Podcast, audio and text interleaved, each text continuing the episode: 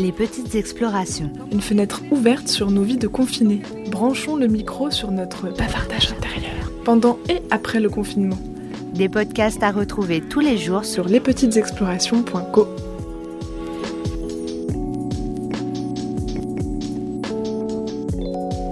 Bonjour à tous pour ce nouvel épisode des Petites Explorations. Nous sommes aujourd'hui presque 2 milliards 600 millions d'êtres humains confinés et autant de manières de vivre cette période particulière, en tout cas inédite. Nous vous proposons tous les deux jours un podcast réalisé avec les conversations téléphoniques de trois personnes, trois invités partageant un seul point commun, comme aujourd'hui le fait d'être confinés seuls chez eux, mais que tout le reste semble opposé. On va partager avec eux leurs réflexions, leurs états d'âme, leurs doutes et leurs petits rayons de soleil, car vous allez le voir, ils sont loin de se laisser abattre par la situation. Jérémy. Jérémy, il a 30 ans, il a choisi de quitter Paris, sa ville natale, pour la petite ville de Vienne, dans l'Isère. D'abord technicien son, aujourd'hui barman, il vit de festivités, de rencontres, de spectacles, mais aujourd'hui il apprécie sa solitude, il prend le temps, il redécouvre son espace. Au début, je me suis dit qu'est-ce que je vais faire de toutes mes, journées. Euh. Et là, du coup, je me réapproprie un peu mon appartement, vu que j'étais jamais chez moi. Enfin, où j'en profitais pas, tout simplement. J'ai pas pris le temps pour vraiment faire un, endroit euh, où on a envie de vivre, tout simplement, où on a envie de rester c'est moi, Jennifer. Ses amis la découvrent comme ils ne l'avaient jamais vue. Cathy, elle a 63 ans et vit dans le joli village de Fuveau, près d'Aix-en-Provence. Et depuis plus d'une semaine, elle crée, elle joue, elle chante, elle se déguise et partage à sa liste d'amis sur WhatsApp des petites scénettes pleines d'humour sur le Covid-19. Un jour en prêtre pervers, un autre en Al Capone, et le lendemain en interprète de France Gall, sa créativité a littéralement explosé depuis le début du confinement.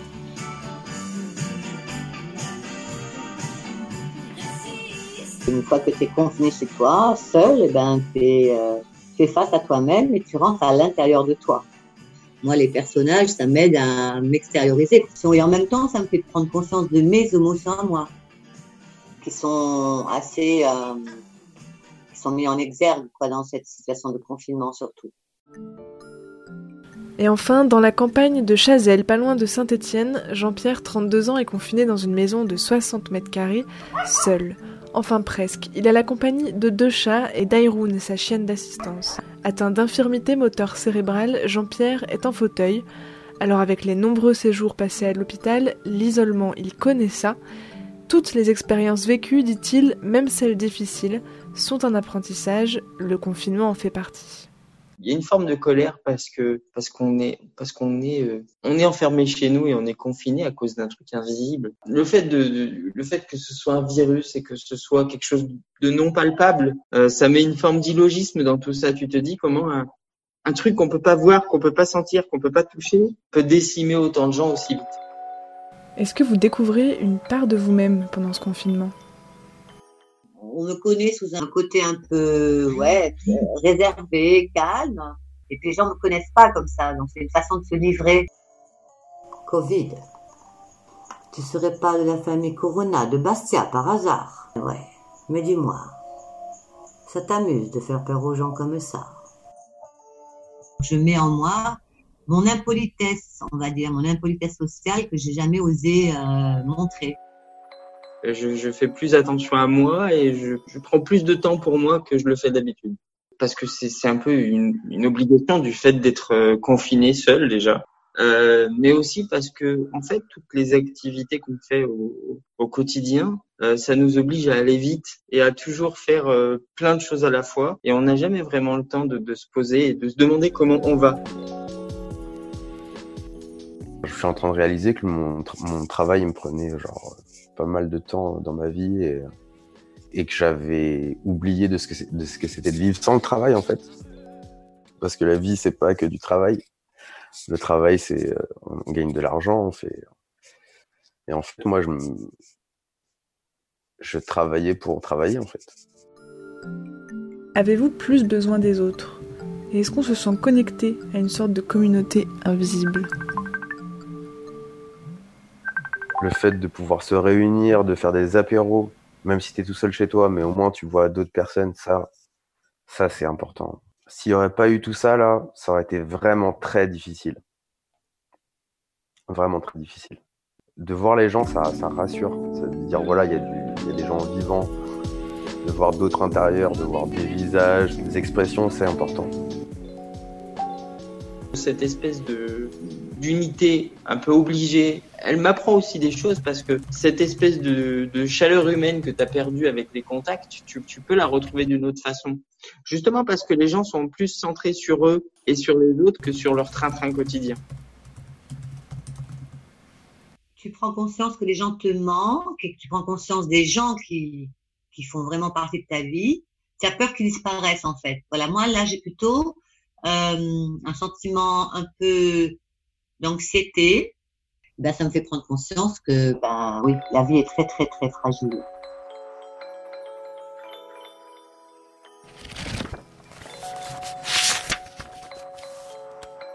Urgence d'en terminer avec le dehors en l'absorbant, l'intériorisant. Je ne sortirai pas.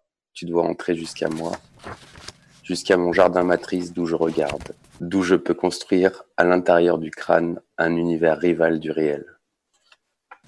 Seigneur et nouvelle créature par Jim Morrison, sorti entre 1969 et 1970. Je trouve qu'il correspondait bien avec le, le fait qu'on soit, euh, qu'on ait tous envie de sortir, mais qu'on ne puisse pas sortir. On essaye de faire comme si de rien n'était. Et comment vous vivez ce rapport à la solitude? Euh, Solitude, ça, souvent, ça fait, ça fait, ça fait de la peine aux gens. Ah, les seuls, la pauvre. C'est un petit peu comme si on nous plaignait d'être seuls. En fait, la solitude, ça peut être très constructif. Et au contraire, ça peut, je crois, nous rendre plus forts. C'est pas une maladie, quoi. C'est pas, c'est pas un drame. C'est, c'est, faut savoir la dépasser. D'un côté, je suis content d'être seul. Je me connais bien, c'est vrai, euh, ça va. Je suis bien avec moi-même. Je sais pas ce qui aurait été euh, le confinement avec une autre personne, en fait. Au moins, là, mes humeurs, elles, elles n'infectent personne. Quand je suis pas bien, bah, je parle à personne. Et quand je suis bien, bah, tant mieux.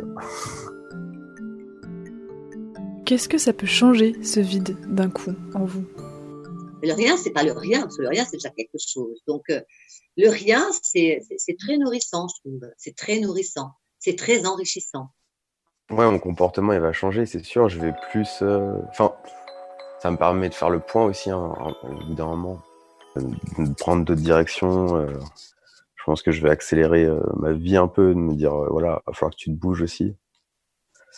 Juste, euh, c'était une vie différente, quoi. Une sorte de syndrome de l'enfermement qui s'installe et je pense que une fois le confinement terminé, quand il va falloir reprendre une vie normale, la peur de sortir peut s'installer.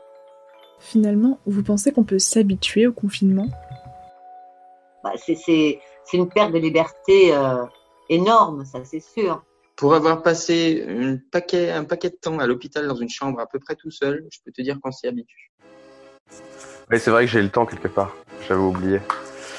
Le temps, le temps, le temps.